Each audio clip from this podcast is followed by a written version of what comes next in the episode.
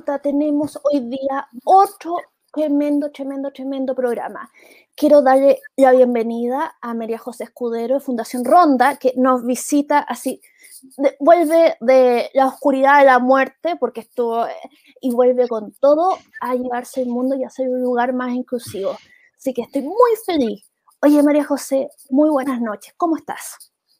Muy buenas noches, gracias Beatriz, Alberto por la invitación. Eh, qué chistoso escuchar que vuelvo a la muerte. Bueno, la verdad que eh, gracias a Dios eh, pasé un periodo bien tenso porque estuve con COVID. Ya el día sábado fuimos dados de alta acá en la casa. me pegó bien fuerte. fue bien álgido, de hecho yo digo como personas mayores que yo, yo tengo 35, personas con más edad, cómo lo deben vivir, sufrir, como el cuerpo físico, pues igual te vota. Así que hoy día es mi primer día ya oficialmente de vuelta con cámara, en las reuniones, en las actividades, y que estoy muy, muy contenta de poder acompañarlos hoy.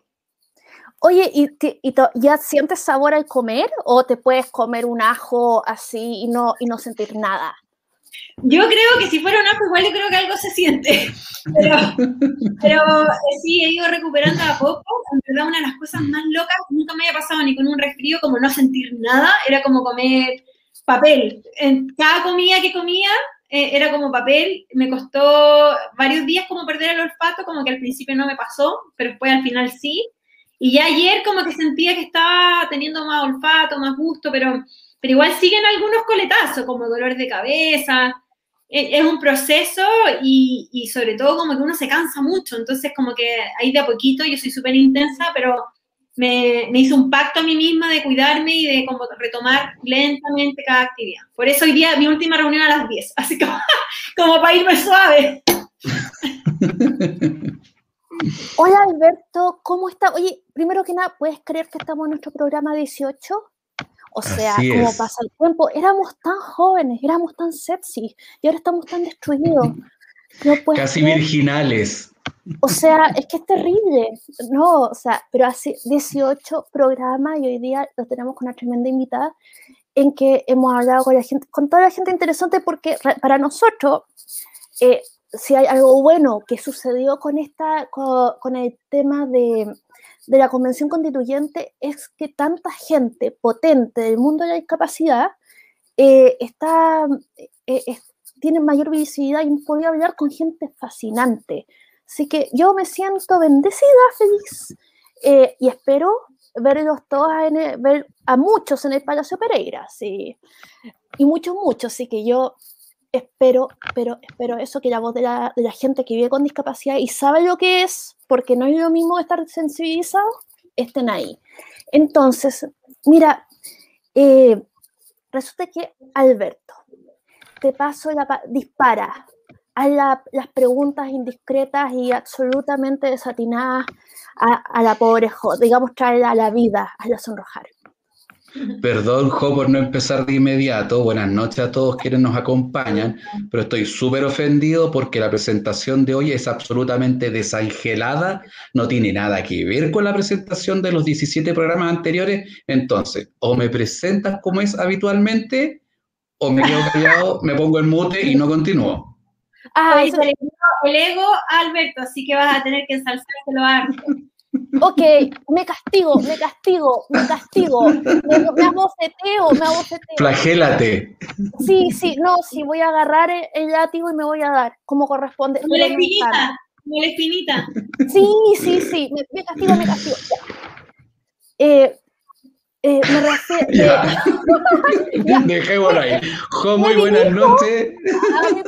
al público divinoso y asivo que sigue Alberto y les presento al hombre más viril y más sexy de todo el Cono Sur. Con ustedes, el único, el más rico, Alberto Madrid.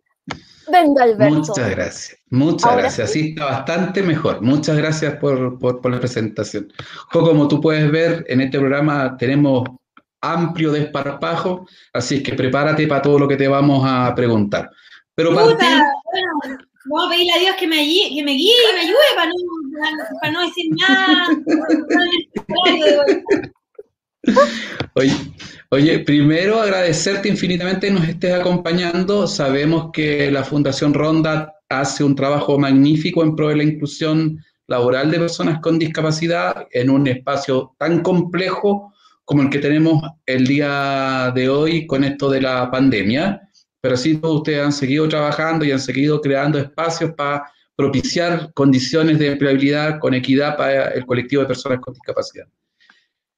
El otro día, no hace mucho, estuve en una reflexión con un grupo de personas con discapacidad, que son activistas del mundo de la discapacidad, y todos más o menos coincidíamos en lo pobre que es el cumplimiento de la 21.015 en el Estado.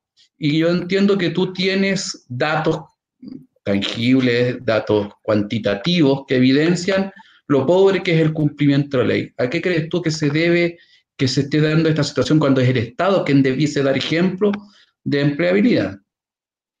Sí, bueno, yo creo, Alberto, bueno, y no yo, Ronda, em, hemos estado siendo súper como aguja, entre comillas, eh, de preguntar todo el tiempo las cifras. Y, y, yo creo que em, el primer fail, el primer fallo, es que no han sido transparentes con las cifras de cumplimiento. Creo que eso es información que merecemos saber todos los ciudadanos, sobre todo cuando el foco ha estado tan puesto en las empresas.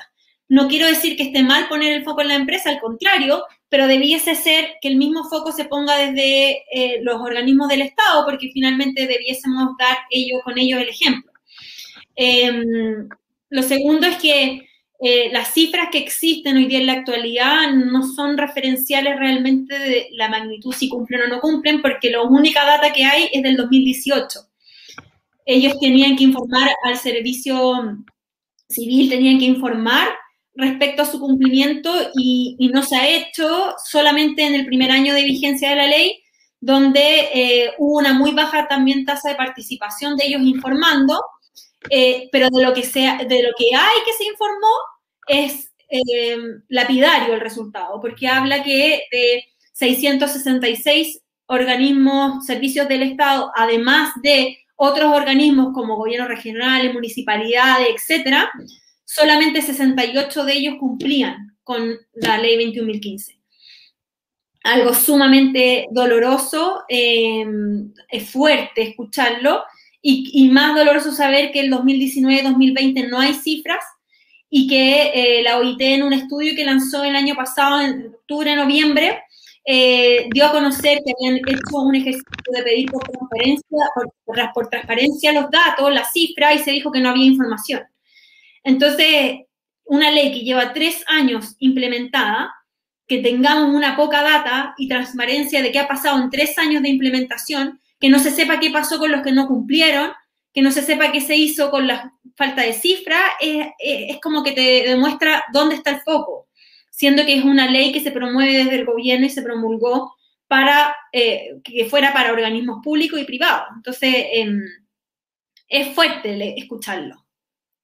O sea, las empresas quedan súper bien paradas con esto, en el fondo, porque las empresas tienen, según las últimas data de la Dirección del Trabajo, un 24% de las, de las empresas que tenían que cumplir, es decir, sobre 100 colaboradores, un 24% de ellos estaban cumpliendo con la ley. O sea, claramente es una mejor data, mejor cifra de lo que pasa en el gobierno.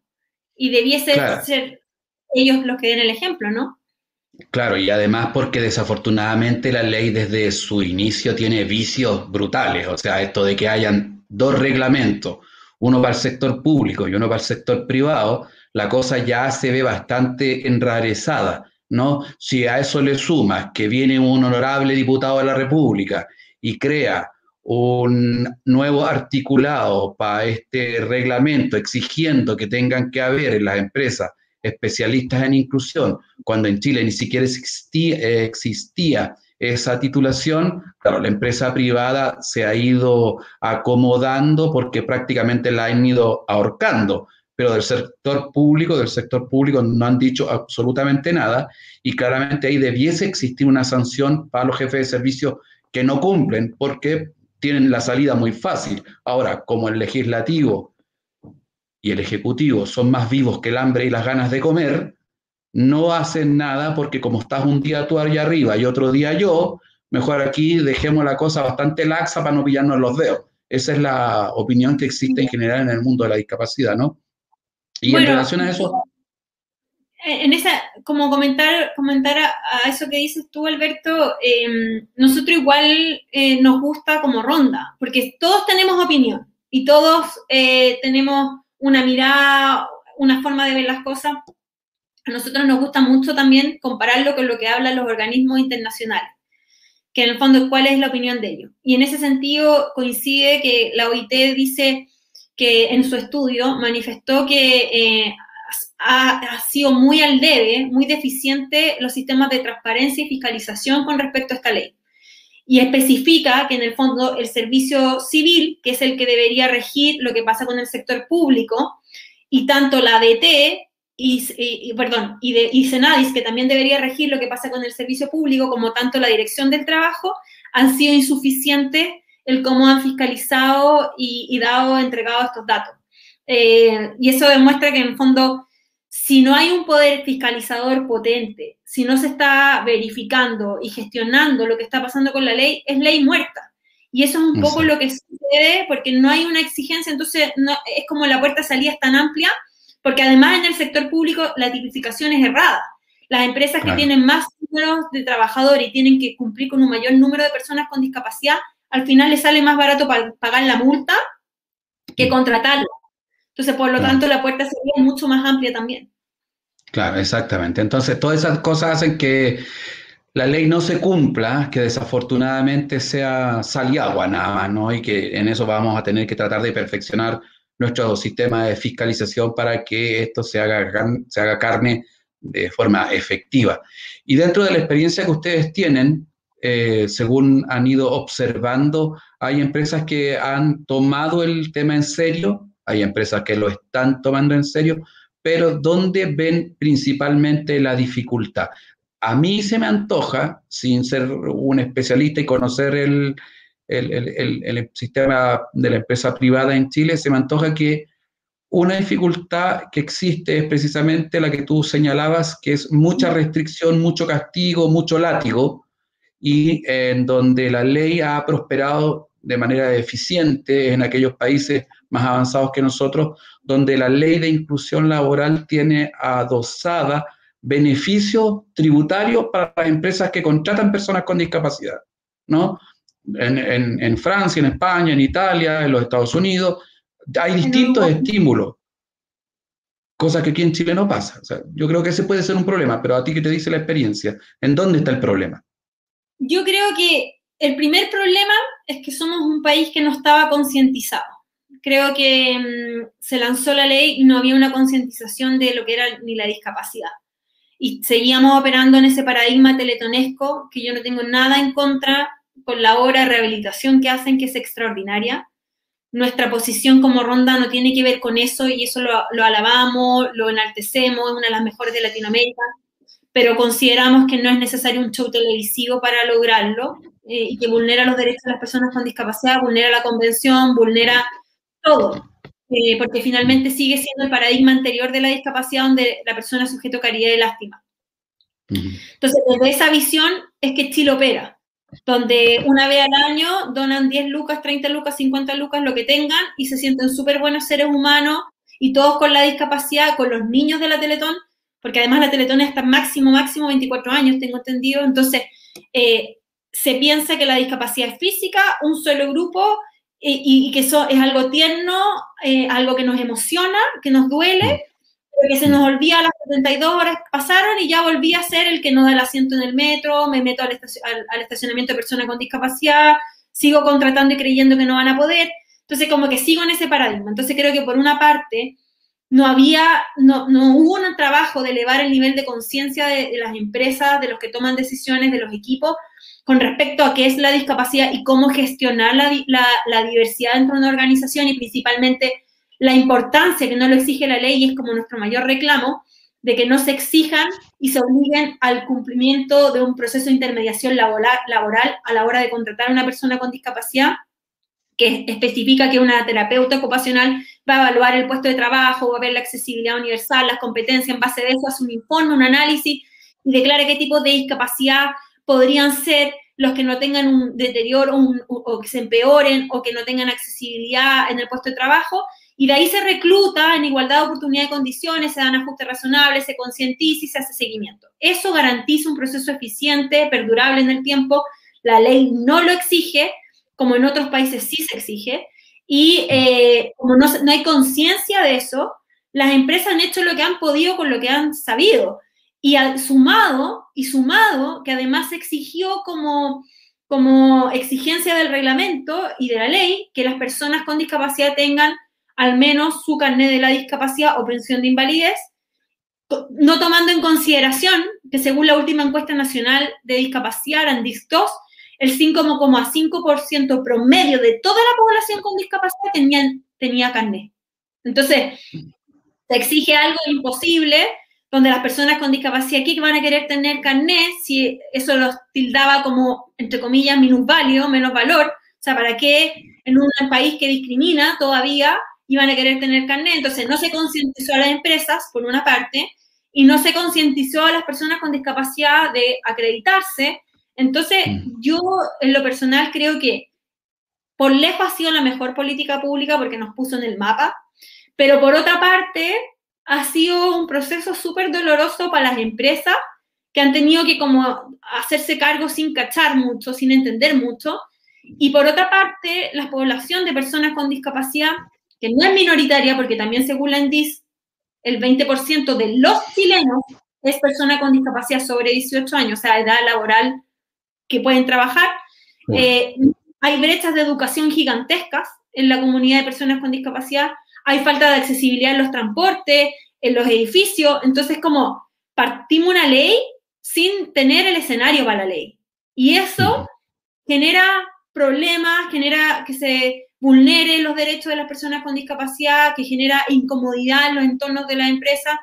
Y como dices tú, debiese haber algún tipo de beneficio tributario. Por ejemplo, en Uruguay la ley me fascina como es porque los procesos de intermediación laboral se hace carga, se hace carga Pronadis, que es como el Senadis de allá. Entonces, es gratuito para la empresa.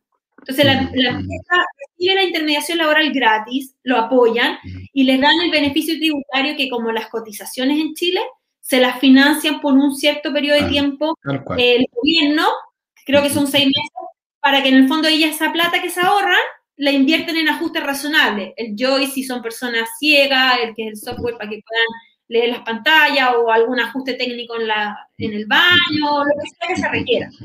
Entonces, claro, se ha exigido que se cumpla, que está maravilloso que pase, pero también las empresas han estado perdidas, los reglamentos y los dictámenes que han sacado el DT a última hora en diciembre, cambiando las reglas del juego, como que han sido enredados, engorrosos.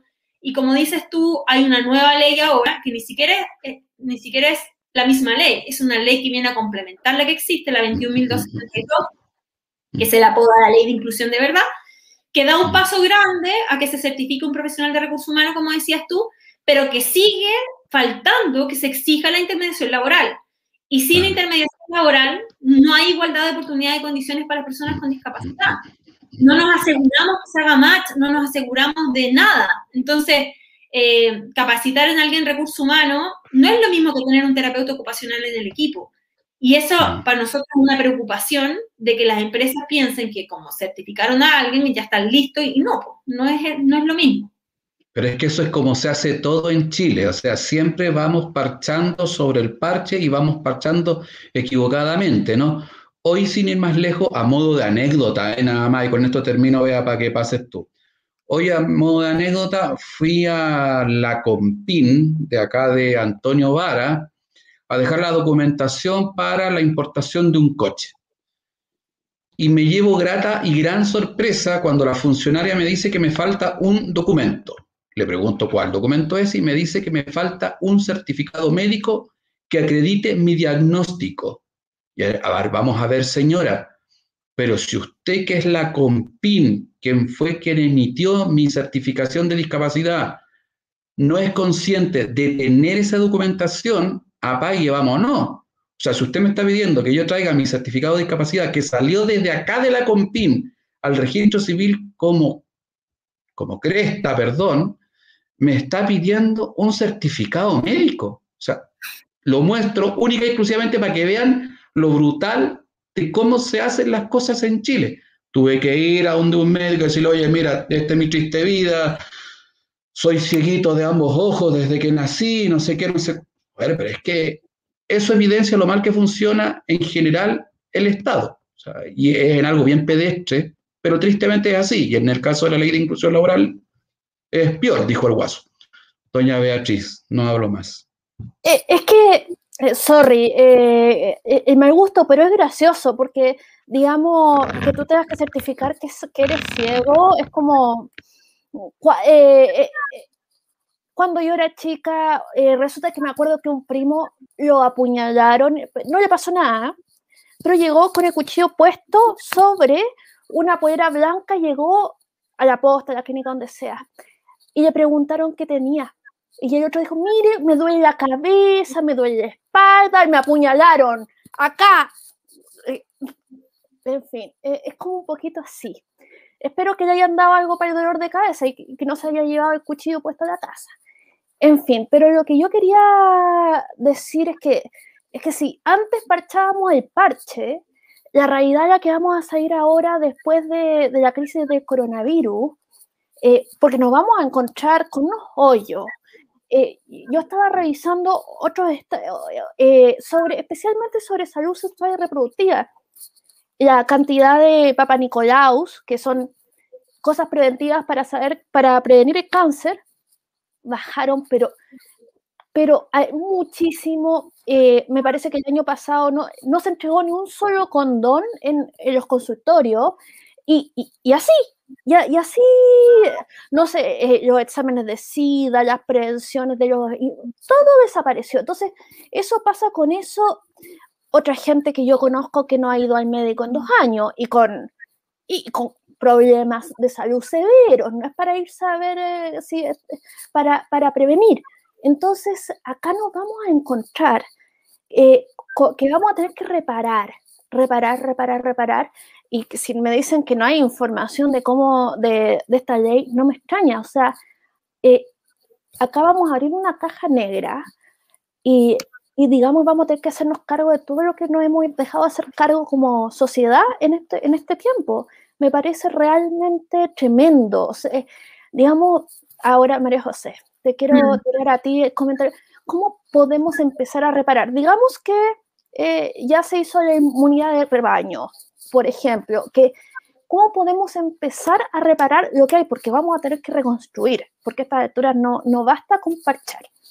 No, claro. Miren, quería, no sé si yo nunca he estado en un live en YouTube, pero tengo un video que me encantaría mostrárselo. No sé si se, si se uh, puede eso. Eh, eh, uf, eh, a, ver, no, no sé cómo ponerlo, sorry. Sé que es técnicamente posible, pero como no lo he hecho, eh, pero yo lo puedo subir y, eh, y lo, sí. vamos, lo, puedo subir. Dejémoslo, se los, se voy a dejar para que lo puedan subir después, pero nosotros nos unimos con un grupo de organizaciones eh, y personas con discapacidad y, y, armamos una red que se llama mm, Atención sin Etiqueta. Yeah. Y estuvimos el año pasado dando una fuerte batalla en incidencia eh, para visibilizar que eh, había una discriminación gigantesca en la atención de salud de las personas con discapacidad. Las personas con discapacidad, según la Convención y lo que dice la Ley 20.422 de Igualdad de Oportunidad e Inclusión Social de las Personas con Discapacidad, que fue una ley que Chile la lanzó en 2010, establece que, que las personas con discapacidad hay que garantizar los derechos básicos. Y uno es la atención de salud sin discriminación, la accesibilidad y varias cosas. Eh, el, ser prioritarios en temas de estados de catástrofe, varias situaciones que no se dieron en la práctica y que nosotros salimos a visibilizar, juntamos firmas, la hicimos todo. De hecho, yo creo que mi, como que mi mayor batalla del año pasado fue esa. Fuimos al Congreso, al Ministerio de Salud, la hicimos toda. Todo lo que había que hacer lo hicimos. Y levantamos seis medidas. Seis medidas que nosotros pedíamos, que algunas las conseguimos y otras no.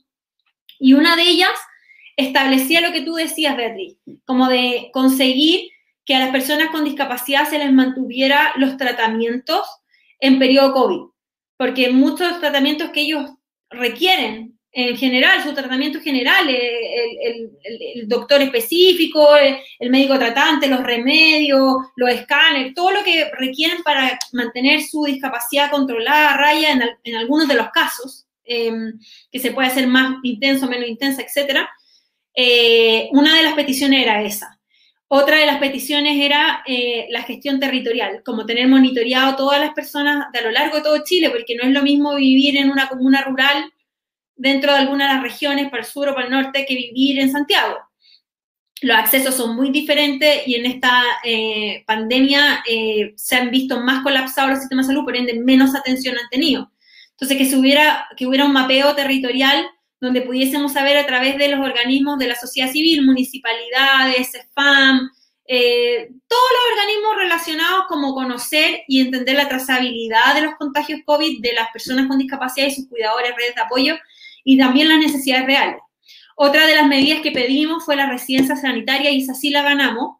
Eh, y ahí tuvimos una reunión, varias reuniones, pero la más importante fue con el Ministerio de Salud y la persona que quedó a cargo de los temas de residencia pensaba en ese minuto dejar tres residencias a cuatro residencias sanitarias en Santiago accesibles universalmente y nosotros en esa reunión conseguimos visibilizar que dejar a todas accesibles universalmente, que hicieran los ajustes pero no podíamos decir estas sí y estas no, que en el fondo ese era un acto discriminatorio porque no estaba garantizando la atención a todos.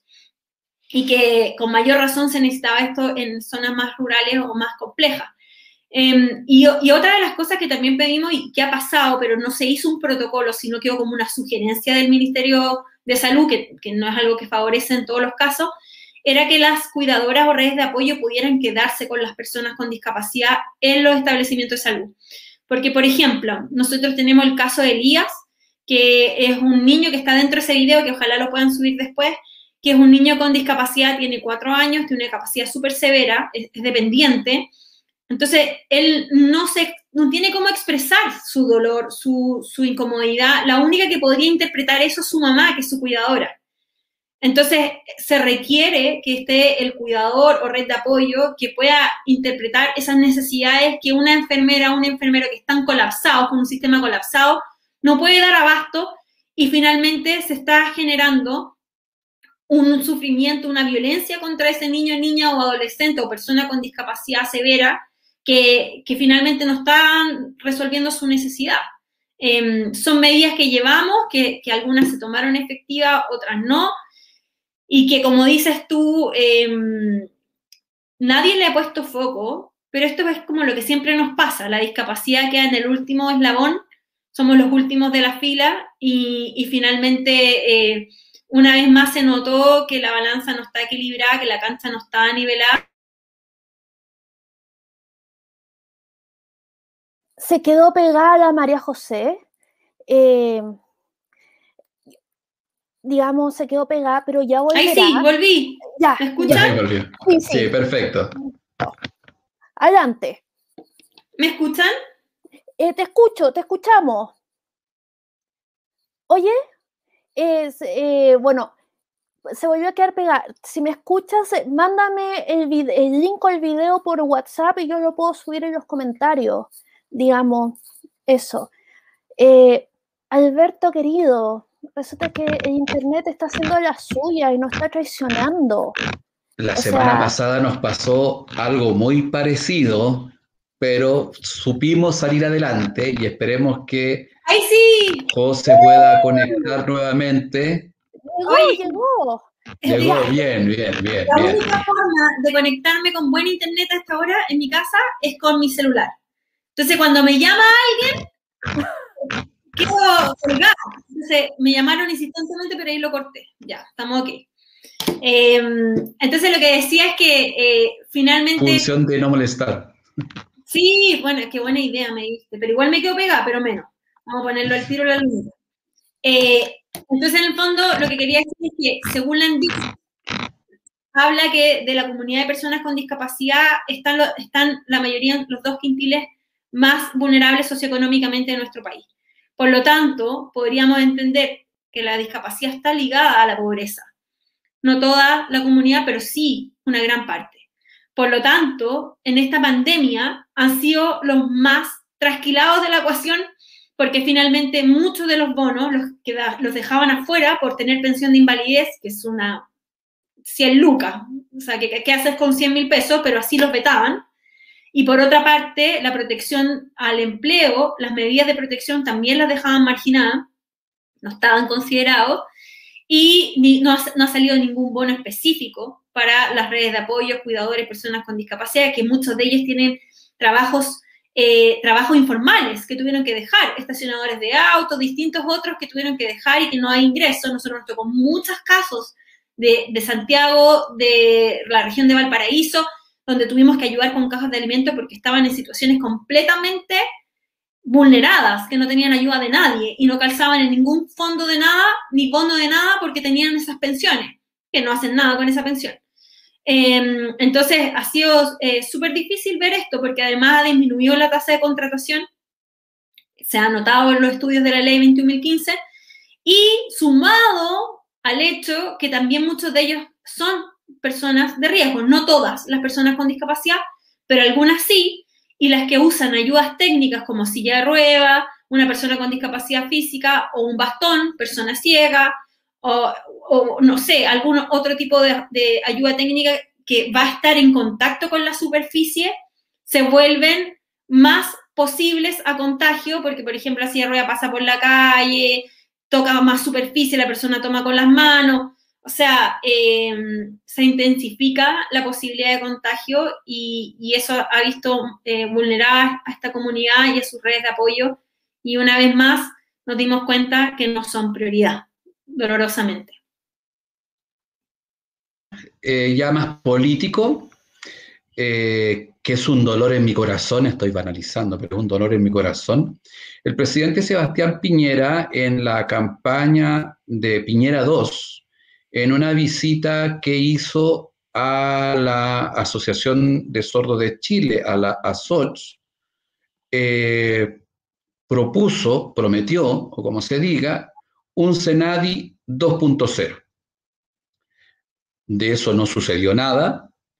Eh, mi opinión es que independiente de quién dirija el Senadis con mayor o menor fortuna, el Senadis es un apéndice de la administración del Estado absolutamente incapaz de solventar desde la política pública las necesidades que tienen las personas con discapacidad puesto que sus competencias son bien limitadas y porque no se ha querido innovar y no se ha tomado en cuenta la opinión de los expertos que le han dicho al gobierno y a los gobiernos de forma sucesiva que lo importante es que los ministerios se hagan responsables de crear y de generar política pública inclusiva, incorporando la variable discapacidad dentro de los distintos planes, programas o proyectos que los ministerios eh, desarrollan, ¿no? Que el Senadis no puede seguir siendo un ente articulador porque no ha dado respuesta, no ha dado el ancho y desafortunadamente seguimos marcando el paso donde estamos. Eh, ¿Cuál es tu opinión más o menos de cómo es nuestra institucionalidad en temas de discapacidad? Totalmente de acuerdo. Eh, Fundación Ronda no tiene un color político. Es político porque trabajamos para cambiar políticas públicas, incidir en políticas públicas, pero no tiene un color político. Y nos ha tocado, siendo brutalmente honesta y transparente, y nos ha tocado trabajar desde que nació Ronda en 2014 con dos gobiernos, el de Bachelet y el de Sebastián Piñera. Y eh, siendo brutalmente honesta, fue muy distinto trabajar con el gobierno anterior este.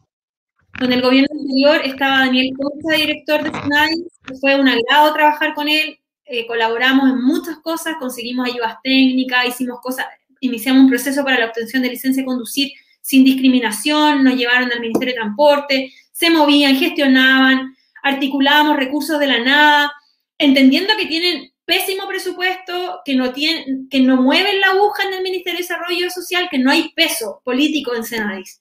Pero aún así había un ánimo de colaborar distinto y muy eh, participativo y de un director nacional en la calle. O sea, yo tengo, eh, yo vuelvo a decir, no tenemos color político, no, pero yo vi a ese hombre en la calle, arremangado las mangas y tratando de compartir, de colaborar con todas las organizaciones, escuchar a todas, no había amiguismo, no habían unas que, que él tenía como buena onda y otras que vetaba, eso no pasaba. Pero nos pasó que en este gobierno actual sí vimos todo lo opuesto. Y, de hecho nos vetaron a nosotros, dejaron de colaborar, eh, fue una administración que se fue hacia adentro, que no la vimos en la calle, eh, y lo peor de todo, que eh, no estuvieron cuando más se necesitó, que fue el estallido y la pandemia.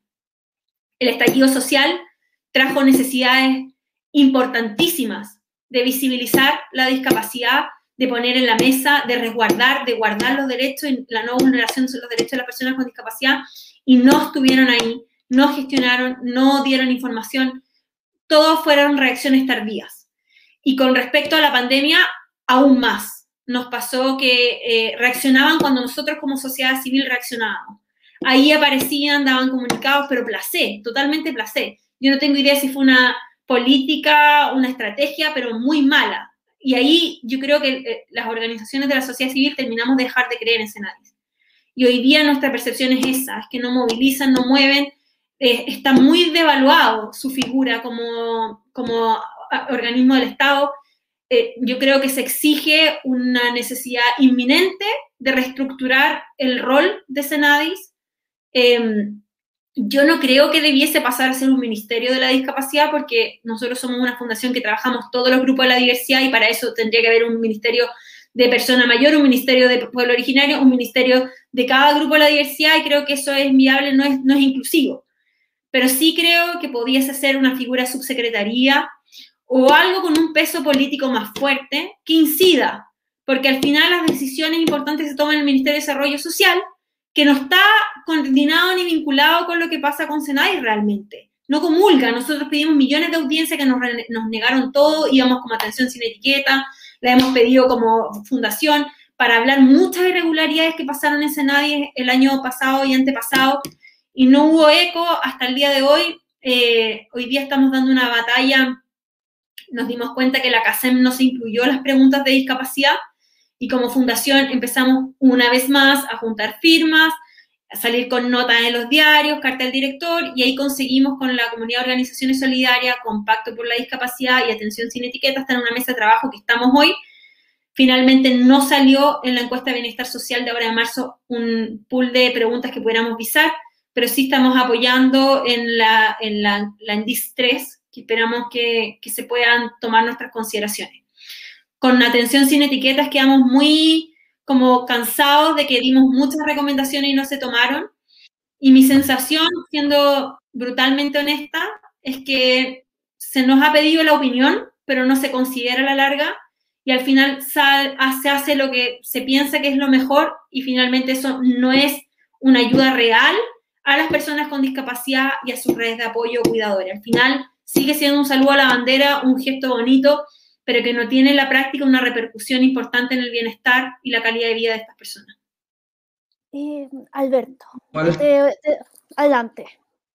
Gracias, porque efectivamente tal cual tú describes, el problema está en que el Senadis no puede ser el impulsor de la política pública, de los ministerios. Los ministerios tienen que tener la capacidad técnica para generar política pública que considere la variable discapacidad. Y en este programa he puesto mil veces, de forma majadera, el mismo ejemplo. Cuando se diseñó el Transantiago, nadie pensó en la accesibilidad de los autobuses del Transantiago, nadie.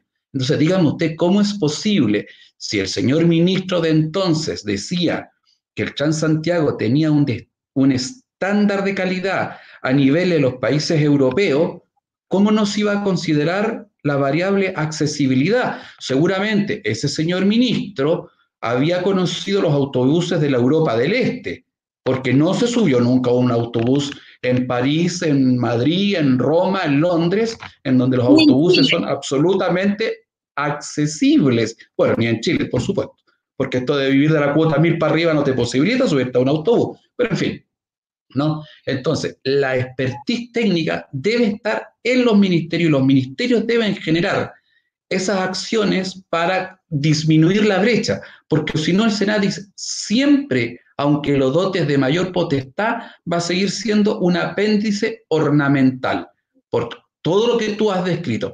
Y si a eso lo exageras un poco más y tensas un poco más la reflexión, mire usted, y esta va a ser una bandera de lucha, voy a empezar hoy día con esto. He empezado con otra bandera de lucha, Jo, como es que la lengua de señas sea una lengua oficial del Estado. Esa es la primera que tengo, pero esta es una segunda. Oiga, mire usted, en el Senadis tiene que haber un director nacional con discapacidad, porque es impresentable, es impresentable que si en el Ministerio de la Mujer hay una mujer, si en la CONADI hay una persona en los pueblos originarios, en el Senadis no hayan personas con discapacidad como director. Oiga, mire usted, hay personas con discapacidad que tienen la cualificación profesional necesaria para hacerla. Alguien me podrá decir, es que no lo van a hacer bien. Es que no me joda, es que ha habido cada, cada lumbrera de director nacional que tampoco lo han hecho como para enmarcarlo. Entonces, creo que esas son cosas que tienen que irse modificando porque además vas validando a un colectivo, ¿no? Doña Beatriz, creo que hoy día estoy un poco exagerado. De hecho, has estado ronroneando todo el tiempo, por eso te puse en silencio. De lo más entusiasmado con las cosas. Te voy a acusar, te voy a acusar con Andrea, vaya a ver. Te voy a acusar. Vale, vale, vale. Seré más prudente. ya, claro, ya ronroneo. Ya, pero el punto es que además de todo lo que ha dicho Alberto, que eh, por supuesto que es todo verdad, lo que yo quería preguntarte, tu visión, mira, son dos de cada diez las personas que viven con discapacidad. Eh, digamos, pareciera que junto con ser, que vivir con discapacidad son transparentes, porque no, no son dos de cada mil, no son dos de cada cien, son dos de cada diez. ¿Por qué diablos no los vemos? Eh, tú debes de tener tu teoría, yo tengo la mía, pero ¿por qué diablos no los vemos? O sea, dos de cada diez. Sí, yo, yo creo y considero que mm, netamente pasa también porque, mm, a ver, eh, ¿cómo lo digo para que no se malinterprete? Pero eh, yo soy mamá de un hijo de 12 y a Luca yo lo sobreprotejo.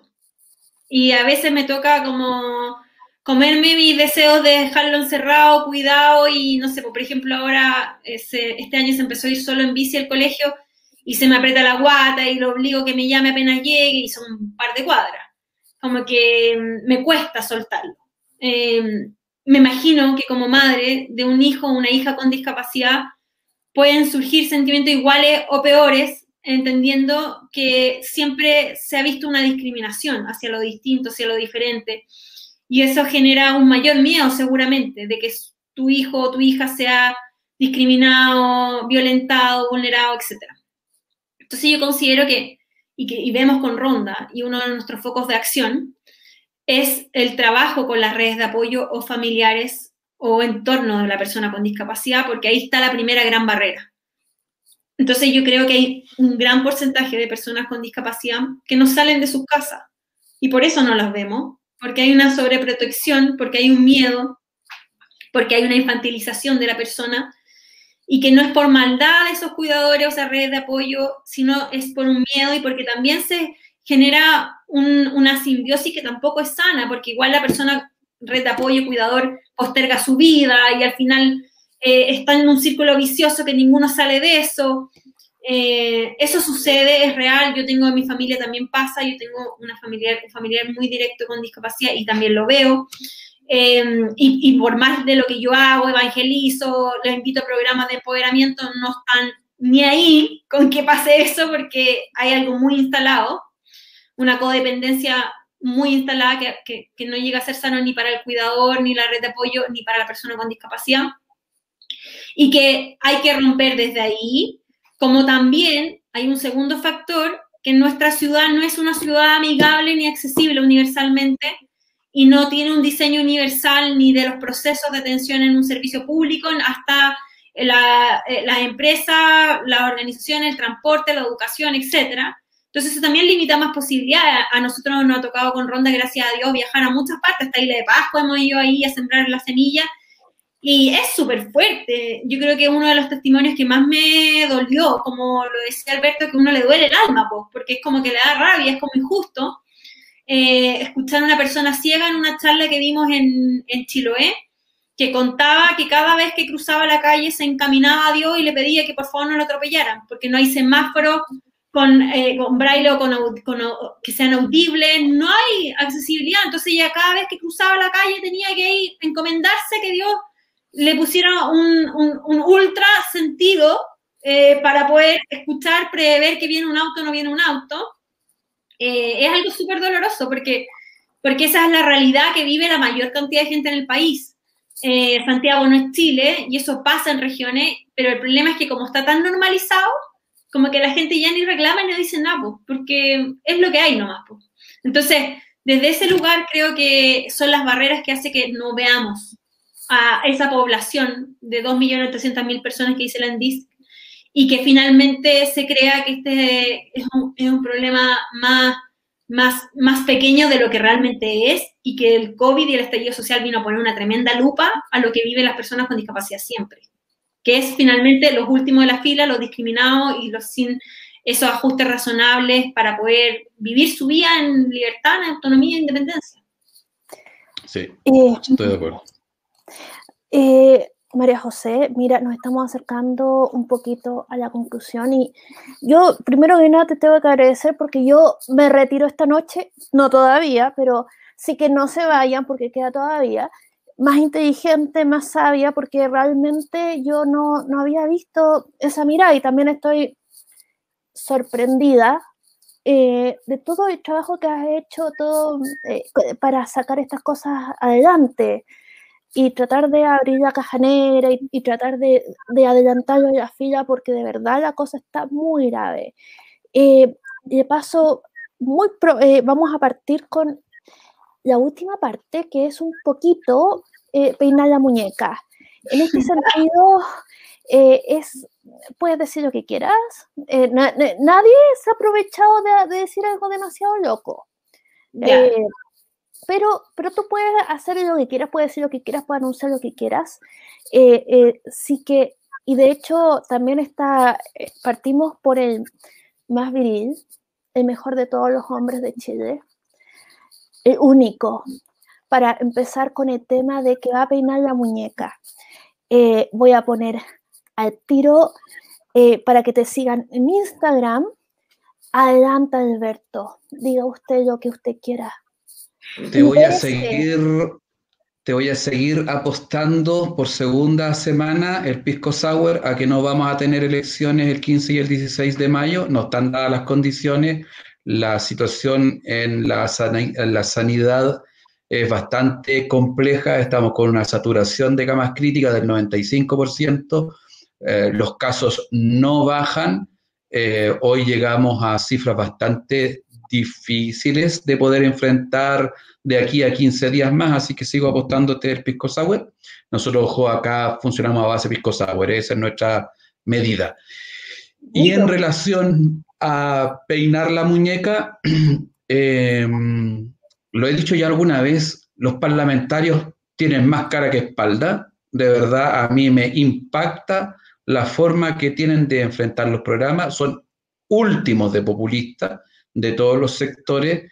Eh, hoy están dando un, un show inaceptable ¿no? Eh, debiesen ser un tantito más mesurados por lo menos, o algunos de cerrar la boca porque mira que se les enciende la luz de la sabiduría cuando dejan de tener ciertos cargos de importancia, como alguno por ahí que propuso el otro día bajar al 50% el valor del pasaje del autobús.